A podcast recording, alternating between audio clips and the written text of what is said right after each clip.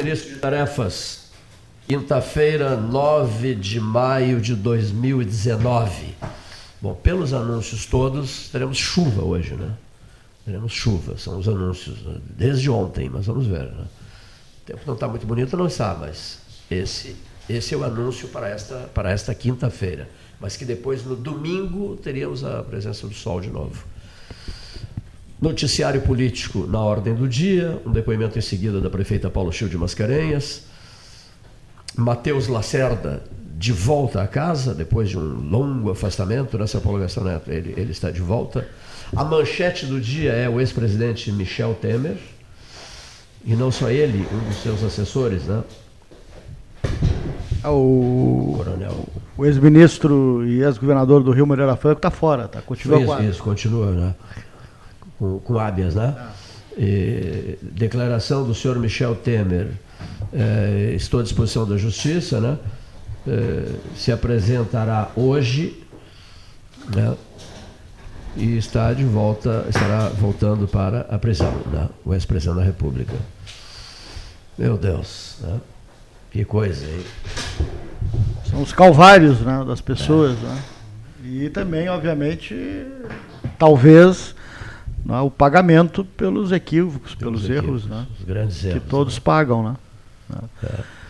O país está vendo, não digo uma depuração, né? Porque acho que estamos longe disso, mas que é, a política passa por um processo né? e voltamos àquela expressão de tempos estranhos, isso não tem dúvida. É, a expressão né? é muito boa, né? Ah, a, a expressão a expressão é do. Do, do Luiz Felipe Rosselli Iriguai, advogado, Eu gostei muito da expressão do ah. Luiz Felipe Rosselli Iriguai. Ah. Tempos, tempos, estranhos. estranhos né? Estamos tempos vivendo estranhos. tempos muito estranhos. estranhos. E todo mundo percebe isso, capta é. isso, sente isso, né? Ah. E as pessoas estão, digamos assim, elas são recolhidas, um é. pouco. Também um estranhas, pouco, né? Um pouco recolhidas, é. estranhas, assim. Não estão felizes, satisfeitas, sorridentes, espontâneas. Estou enganado? É, não, Vocês tá notam certo, isso? Tá certo. Você nota ser numa fila de banco, num shopping, numa feira livre, em qualquer lugar, no restaurante, enfim, qualquer lugar. Ah, as pessoas recolhidas, um tanto recolhidas, cheias de temores, dúvidas. cheias dúvidas, expectativas. Estamos rumando em relação, eu digo, a, a, a, ao país voltar a produzir, o país voltar. A, aos avanços econômicos, a economia melhorar, etc., e, e que se possa perceber eh, nos traços fisionômicos das pessoas, as pessoas constatando isso, Mateus, as pessoas em geral, e, e, e eu, eu, sinto isso, a não ser, evidentemente, uma, uma outra camada né, que fica fora Sim. desse tipo de conceituação, de, de, de, de avaliação, mas as pessoas estão com o freio de mão puxado nesses tempos estranhos que tempos bem estranhos esses. Qualquer Deus pessoa minimamente razoável, né? Qualquer pessoa. É aquela velha máxima. Quem diz, quem pensa que tem certeza não pode estar certo de alguma coisa. Porque não há como ter certeza de nada nesse momento. Não se sabe o que, que, o que, que vai acontecer. não se sabe né? o que vai acontecer. Não se pode ter certeza de coisíssima nenhuma, né? Nós podemos ter algumas projeções, mas certeza nenhuma a gente tem. Enquanto a gente não tiver essa certeza aí, primeiro boa tarde aos ouvintes aí, tudo, Mariane tudo falando aqui enquanto a gente não tiver sinalização de que a reforma da Previdência vai sair do jeito que, que está, é essa incerteza. Ninguém, ninguém investe, ninguém faz nada. É um medo que tomou conta de tudo, né? E a gente aqui em Pelotas, principalmente, vê muita coisa fechando, né?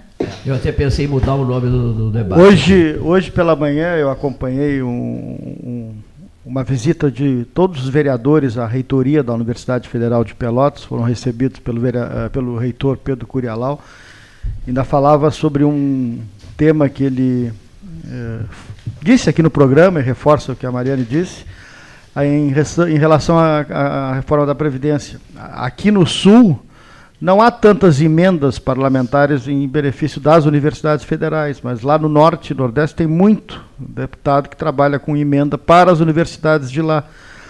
E há uma manifestação do, do ministro da Educação anteontem, né, eu estava lendo do G1, que ele disse que se aprovar esse corte de, de, de 30%, 20, 29%, que não, não seria considerado corte, que seria uma espécie de contingenciamento, se aprovada a reforma da Previdência, é, é quase certo que automaticamente não haverá então esse corte, em função de que o momento econômico vai ser revertido numa espécie de, não ameaça, mas de quem diz assim, barganha. É o poder de barganha. Não toma lá da cá, né? É, na verdade, o que, que, acontece? Há um medo de que as, as universidades entrem em greve e façam balbúrdia, utilizando as palavras do ministro, contra a reforma da Previdência. Que se comunica muito mal, né? É, muito mal, muito mal. Mas é, o, o governo, março o já governo era sabido isso, né? Com, com exceção, com exceção do ministro Sérgio Moro, do ministro Paulo Guedes, todos os demais têm dificuldade de comunicação política. Isso aí é, é muito, é muito óbvio, muito Olulante. claro. Né?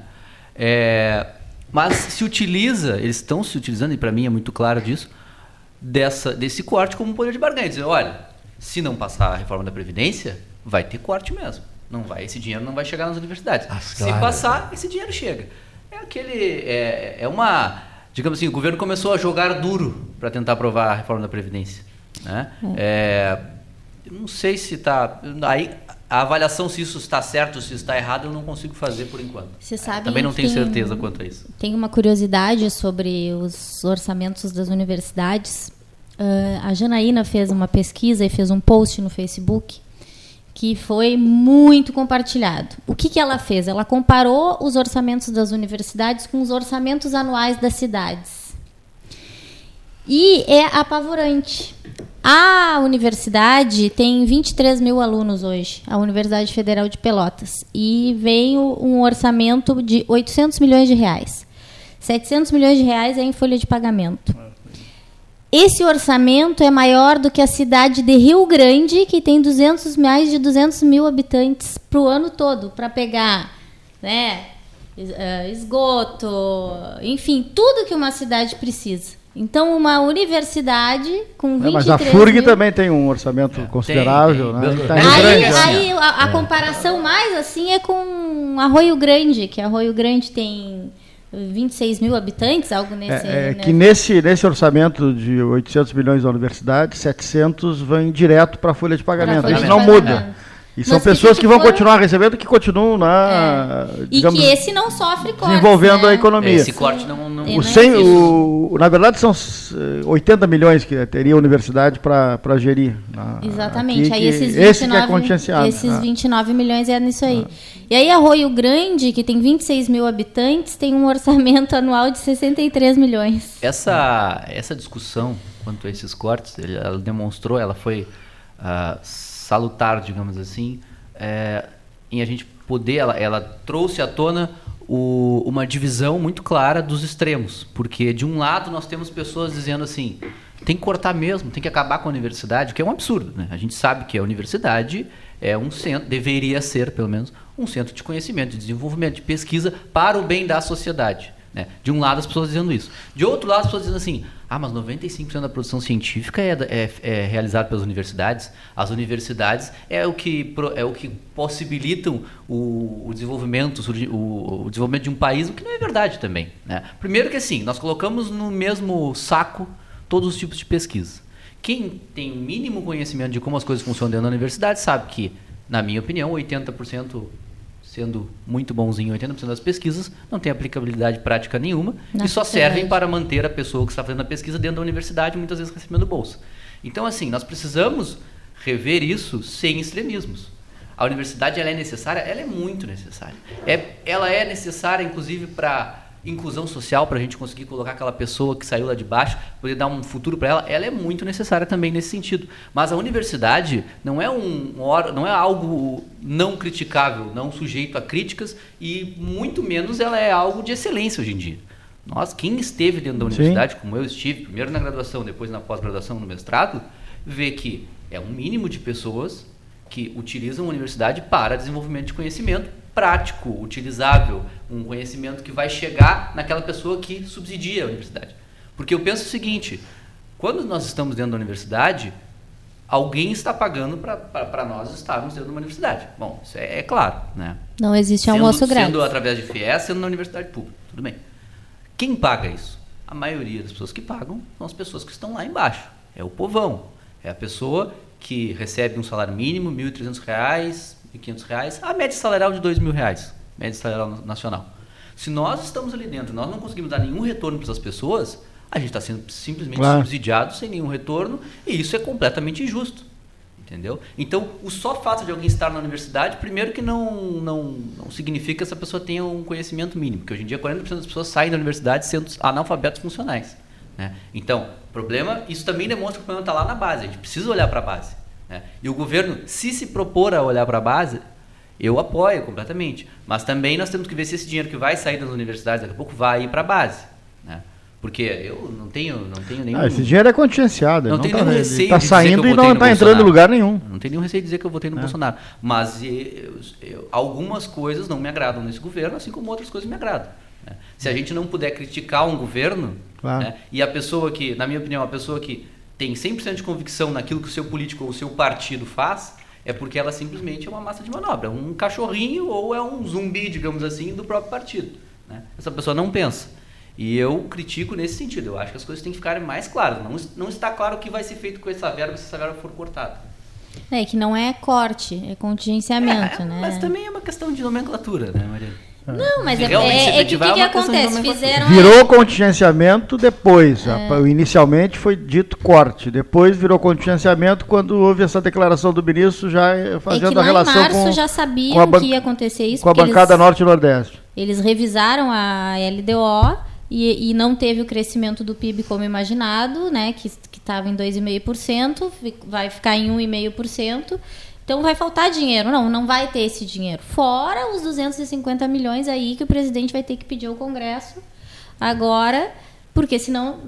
Porque senão não, né? Nós estamos falidos. Uhum. Não foi só nas universidades que, que houve esse contingenciamento, essa, foram em todas as pastas Inclusive não obrigatórias, Armadas, né? Não obrigatórias. Inclusive nas Forças Armadas. Inclusive nas Forças. Armadas. Eu, eu tenho depoimento de duas, eu tenho depoimento de dois, duas empresas, uma grande, uma de cunho nacional e outra de na cunho local, uma pequena e uma grande, que aguardaram, eu já falei aqui, janeiro e fevereiro, para tomar deliberações em relação à sua conduta para o restante de 2019. As duas adotaram a mesma política.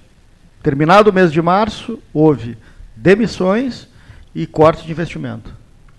Empresas privadas, que não tem nada a ver com o público. Ah, tá? e- e por Porque viram, perceberam, tá? estão no mercado, perceberam que aquilo que esperavam em relação à economia, que deveria reagir a partir de março, porque janeiro e fevereiro geralmente são indicadores que não geram otimismo nessa área, mas que março geralmente é um mês que há uma retomada, e não houve falava, essa não houve. retomada. Era só o que se falava. E- Vamos esperar março. É. O ano começa em março. É isso aí. Especialmente e não houve ano. nada em março. Não houve nada. Nada, nada, falar? nada, Não, nada. não houve nada. nada. Passou Nada de março. certezas para quem Doutor, tem recursos para investir. Passou abril. E para recuperar aí. E hoje é o dia 9 de maio. O país está parado. É. A economia fragilizadíssima. Isso é angustiante. Né? Isso é realmente angustiante. E a realidade começou a bater na porta dos- das universidades também e dos órgãos públicos. Como em né? tudo que é lugar. A gente, quando não gasta mais, não tem que diminuir. Quando ganha menos, também não tem. É, a nós É temos igual. assim, é, é- é óbvio, para mim é de uma obvi- obviedade, de uma enorme obviedade, que nós precisamos dentro das universidades dar o subsídio para aquelas pessoas que não têm condições de se manter dentro da universidade. Mas hoje nós sabemos que nós temos um RU para todos os estudantes a dois reais o almoço. É ó, também é óbvio que Tem dois reais isso. não paga, acho que nem o, O o nosso suco do reitor almoço. deu ônibus grátis, almoço grátis para todo mundo. Chega uma hora que bate. Para uma parte de porta, alunos, né? uma boa parte de alunos, que os pais têm condições de pagar o almoço dessa pessoa, sabe? Eu não estou dizendo que a gente precisa cobrar preço de buffet. é, Mas ouço relatos que o pessoal vai no RU almoçar de iPhone. Claro, relatos. isso acontece, entendeu? Então é uma outra distorção. É, são pessoas que estão sendo subsidiadas por quem não tem condições de estar na universidade. Esse tipo de distorção acontece há bastante tempo. E é criticada há bastante tempo. Só que hoje precisa ser revista. A gente O não pode maior problema isso, da, da, da, da distribuição de renda no país hoje é a universidade pública. Sem Não dúvida. sei se é Sai o do pobre eu e acho vai que, pro Eu rico. acho que talvez a, pre- a Previdência seja maior. A Previdência e, e as universidades. E tem outra, outra, outro fator importante de falar sobre a educação em si, que muitas das profissões que, que o pessoal está se formando hoje, daqui a 20 anos não vão existir mais. Não vão. E as profissões que mais que vão pagar melhor daqui a 15, 20 anos ainda nem existem. Então a gente também, além disso, e sem um desenvolvimento econômico, não adianta tu ter milhões de pessoas se formando se não vai ter emprego para essas pessoas ali na frente. Aí a gente vê aí. Temos examinado ontem aqui, né? É, é muito É interessante. ilusão, né? e é um tema interessante. É uma ilusão. um tema interessante. É, uma ilusão. gravíssimo, É, gravíssimo. é, Aqui, eu- eu- Comecemos por uma outra análise. Olha aqui, ó. O, jovem se formando, se graduando numa, numa profissão que daqui a 10 anos não vai existir mais. É, É uma coisa. É, é, agora, eu, eu- eu- A gente não consegue visualizar muito, sabe? Mas mas, é é, é, é o caminho. Tem gente que se É o forma em caminho. profissões que já não existem hoje. É. é assustador, é. Às vezes se formam e é o caso, não vão fazer nada hoje. Elas vão sair Humanas, dali, vão né? fazer Ali, algo. não- Essa frase eu acho relação. terrível, essa frase. É, a pessoa assustador. se forma, né? Centenas e centenas e centenas de formatura, Milhares. formatura, formatura, formatura, formatura. Não, eu estou sendo Sim. econômico, né? Aham. Eu estou me referindo mais a pelotas e tal. É. E formaturas, formaturas, formaturas, formaturas, perspectivas. E as perspectivas eh, funcionais, eh, profissionais. Uma outra, uma outra questão, que eh, outro dia se examinou aqui, bastante até, eh, cursos de direito. Quer dizer, Nós temos quatro em Pelotas. a- abriu o quarto curso, o quarto curso de direito Pelotas, né? em, Pel- em Pelotas, Ah. apenas em Pelotas. né? A curso de direito em Rio Grande. Pelotas tem quase 3 mil E advogados. me direito é uma da- das profissões que está ameaçada aí Então futuro. isso é, é, é- é aterrorizante, né? As- Cleiton, mercado de trabalho, mercado de trabalho. Não adianta. Num, num- num período como, como, esse que está sendo vivido, em que está todo mundo fazendo contas de cabeça, não Sim. as perspectivas, e, e a economia. Janeiro, lá, janeiro não, não se conta com janeiro, nem com fevereiro, férias e tal, verão, calor, etc. Março, como o Gastão disse há pouco, tudo começa em março. Não não começou em março, não começou em abril, e nem está começando em maio. Ah, não. mas, mas esse E o contingenciamento. noticiário essa- fragilizado, né? quer dizer, as notícias acabam sendo notícias batidas. Né? Por exemplo, esse assunto, é a questão do, do- do- que é delicado, né? mas só se fala nisso uma semana. A questão do, do contingenciamento. Contingenciamento. Se fala nisso há uma semana. E outras pautas, né? que é um festival de, de reprises, reprises, reprises. O que está acontecendo? Eu acho até que começar a lançar nomes e eh, avaliar nomes para concorrer a isso, aquilo, aquilo, eu até acho uma coisa precipitada, né, seu Eric Marter? Num tempo de crise, no país parado, e as pessoas começando a, projetar uma eleição no ano que vem, em 2020. Meu Deus, estamos em 2019, recém, recém no mês de maio, no dia 9 de maio, com a economia parada sem sinais de luz. Acho que a gente tem que mudar o nome aqui do debate e, e passar o nome do debate para eh, Previdência Social 13 horas. Porque tem sido, mas tem sido Previdência Social todos os dias. Porque o governo só fala nisso. Apostou nisso, não fala em nenhum outro tipo de reforma, não proje- nem projeta, digamos assim, uma, uma próxima reforma. Né? Reforma política. Impensável, né? Reforma- Que outra reforma? Hein? Não, nós temos. É que o que se. Tributária? Chegou o nosso falando economista aqui, tributária, Falando em ó. reforma, seu Eric Marta está dizendo assim, fala-se sim, reforma tributária, seu Cleiton. Mas nada vai andar. E aí a Mariane... É a primeira, diz é. então vejam quem chega, diz a Mariane. Quem é que chega? Marcelo de Oliveira Passos, comentarista de economia, que ontem foi acionado por, por mensagem, né? Por mim. Alô, doutor Marcelo de Oliveira, professor Marcelo de Oliveira Passos. E, e o 13, o senhor abandonou o 13? Não, é claro que não abandonou o 13. Não, é um não, amigo nunca. querido de todos nós. Mas está sobrecarregado que nem, que nem o Matheus Lacerda estava, está. Matheus não tem tempo pra nada. Eu sei, eu sei. Eu sei. Seja bem-vindo. Marcelo. Obrigado. Sempre um prazer. Só previdências, estávamos comentando aqui, a pauta é só a previdência social, né? Que outra pauta tu sugeririas? Para o país, não para nós no 13. Privatizações. Privatizações. E retomada, privatizações para retomar investimento na educação, na saúde, e reforma da Previdência para retomar o investimento na educação, na saúde, na segurança, na defesa das fronteiras.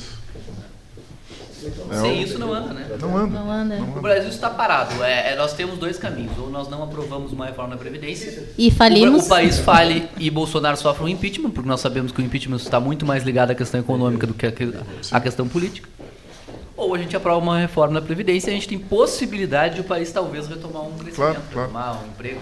E é uma questão de tempo. Eu imagino que vai ser aprovada a reforma da, Previdência, tudo indica que vai ser aprovada, mas não a reforma original, É. as medidas na sua integridade. Deve haver alguma mudança no benefício de prestação continuada, que é um tema polêmico que acho até que deve ser revisto, né, porque eu achei meio draconiana a, a essas medidas.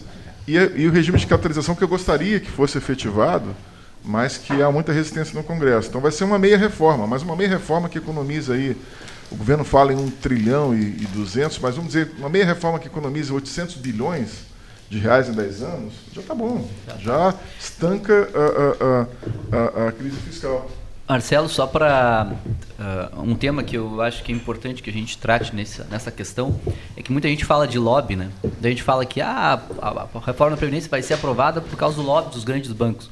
Quando na verdade a gente sabe que uh, quem não possui lobby é o cidadão comum. E cidadão comum não Exatamente. possui lobby. E hoje se diz, bom, as empresas é, praticam lobby, os bancos praticam lobby, os grandes empresários com, dos grandes multinacionais praticam lobby. Mas em estudos que é, analisaram o lobby dentro do Congresso Nacional, ficou é, mais do, muito claro, na verdade, e estudos de alguns poucos anos, não são estudos antigos, estudos inclusive que eu utilizei na, na minha dissertação de mestrado, ficou muito claro que hoje quem mais pratica lobby são os próprios órgãos públicos e empresas estatais. Então, a, a dificuldade para que essa reforma seja aprovada encontra-se exatamente nisso. Porque quem mais hoje vai sofrer com essa reforma, entre aspas, sofrer com essa reforma, é o, o, empregado público, o servidor público, e esse lobby é muito grande. Principalmente de associações de magistrados, salário. promotores. Claro. Eu estou defendendo uma, que eu perca 8% do meu salário. Exatamente. Sou, sou só, servidor que, público, só que assim, federal. quando nós falamos em lobby, as pessoas imaginam empresas. Mas o maior lobby hoje são de órgãos públicos, de associações. Judiciário, principalmente. Isso tem que ficar muito claro. Se não fosse esse lobby, talvez a Previdência, a, a reforma já teria andado. E é fruto de um longo amadurecimento. Eu ouço falar de reforma da Previdência desde quando eu comecei a estudar economia. Isso já tem mais de 20 anos. Uh, desde lá, desde Mário Henrique Simonsen, que morreu em 1997, se não me engano. Posso... Já, já, se falava em reforma da Previdência. Posso pedir licença claro, mas... para o comentarista Marcelo de Oliveira Passo lembrar que o, o, o juiz Luiz Carlos Vaz está conosco, nosso prezadíssimo doutor Cícero Aical, seja bem-vindo à casa. É, é, é, a prefeita que está na ponta da linha? É a prefeita? Prefeita Paula Chiu de Mascarenhas. Boa tarde, prefeita. Olha, quero aproveitar e registrar aqui, prefeita, né, nesse início, a chegada ao nosso estúdio é, do Corregedor-Geral da Anvisa, Agência Nacional de Vigilância Sanitária, Ivon Carrico, que há 42 anos saiu de Pelotas, em 1976, eh, veio acompanhado da sua esposa, Dona Vera, da Defensoria Pública da União, que está conhecendo, né? vai conhecer Pelotas, está bebendo um chá verde chinês, depois vamos levá-la a uma confeitaria, né? está conhecendo a cidade de Pelotas. E, e até para iniciar diferente essa nossa conversa, eu quero que a senhora troque uma ideia, antes do seu famoso marido, né? a senhora troque uma ideia, e um filho de Pelotas, a senhora troque uma ideia com a prefeita de Pelotas, Paula Chil de Mascarenhas. Ah, que prazer. É uma mulher da prefeitura cada dia menos mulheres né, na vida política e ter uma pessoa, uma mulher na política é um prazer falar. E gostaria de falar, ver o projeto dela recente na prefeitura.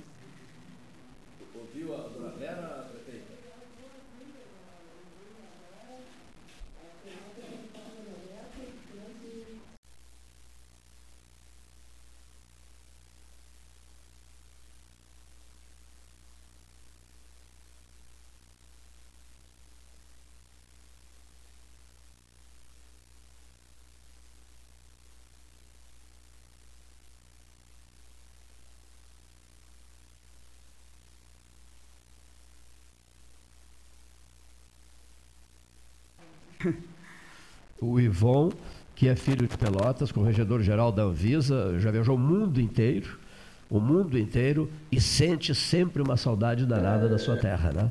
E está sempre comentando e falando sobre Pelotas em todo lugar por onde anda, né?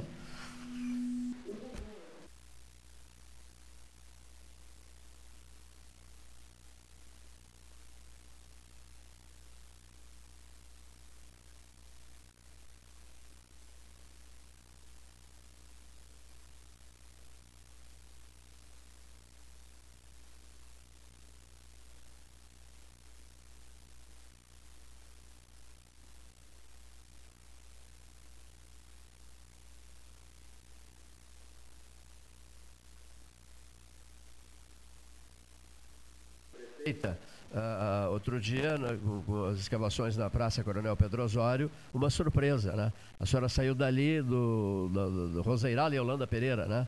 A senhora saiu com uma caixa, né? Uh, caixa misteriosa. Uh, em 1931 foi, foi, foi, foi colocada ali, né? Essa caixa, essa cápsula.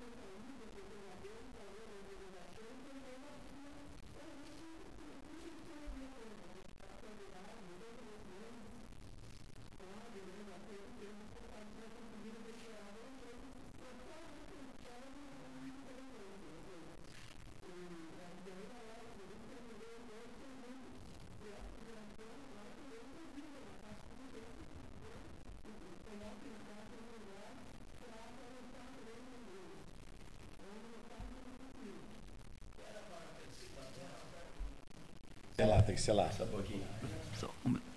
Essa, essa deveria ter sido aberta em 1981, pode ser, prefeito? Sim.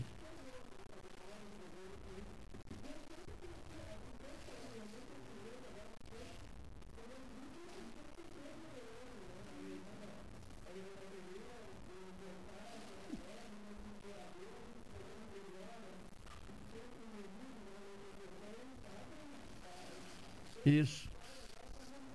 Foi, foi, coube ao 13 horas organizar o um evento chamado 50 anos depois.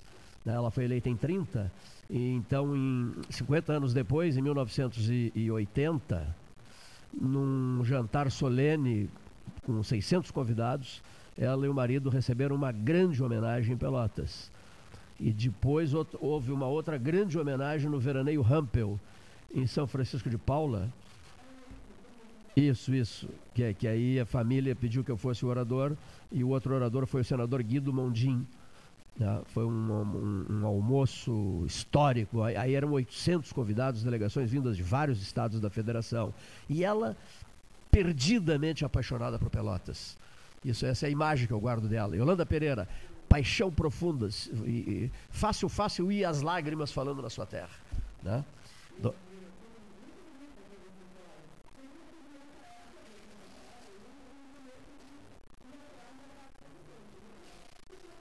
Isso mesmo, isso mesmo. E, exatamente. E ela foi ao Roseral, foi fazer, fez uma visita ao Roseral, foi, foi ter uma repercussão.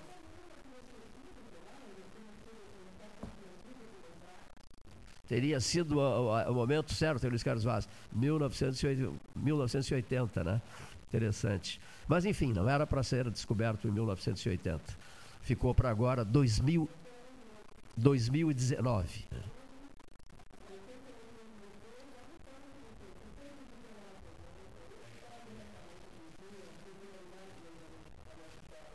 Prefeita Luiz Carlos Vaz pergunta através de mim: quando será aberta essa caixa?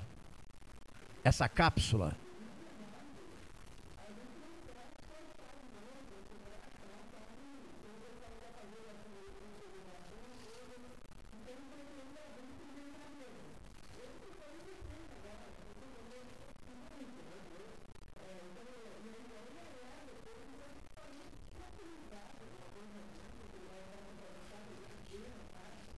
Sem dúvida.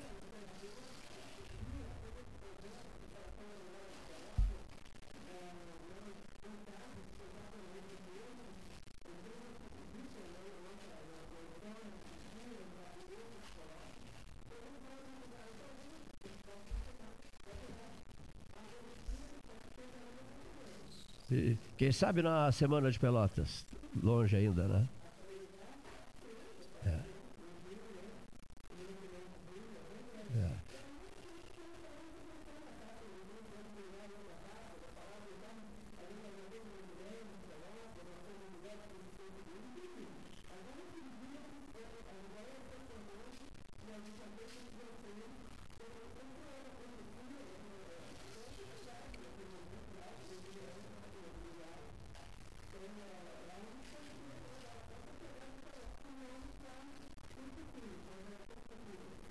Muito bem. Algum, o Marcelo de Oliveira Passo quer fazer uma pergunta à prefeita.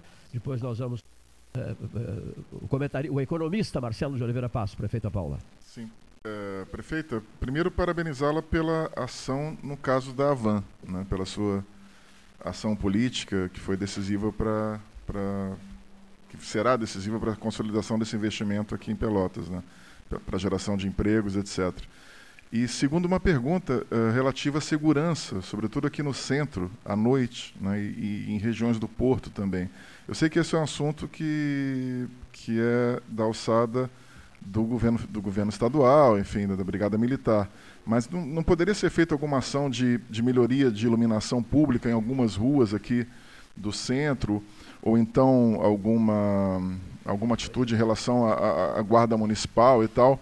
Porque é uma, é uma situação que a gente vê, ou câmeras, enfim, algumas soluções possíveis. Estou imaginando algumas soluções possíveis, não saberia dizer qual precisamente seria a solução, isso cabe, cabe à senhora, mas uh, a pergunta fica nesse sentido: o, o, o que pode ser feito para melhorar a segurança, sobretudo no final da tarde, à noite, aqui nas ruas do centro de Pelotas e também na região do Porto?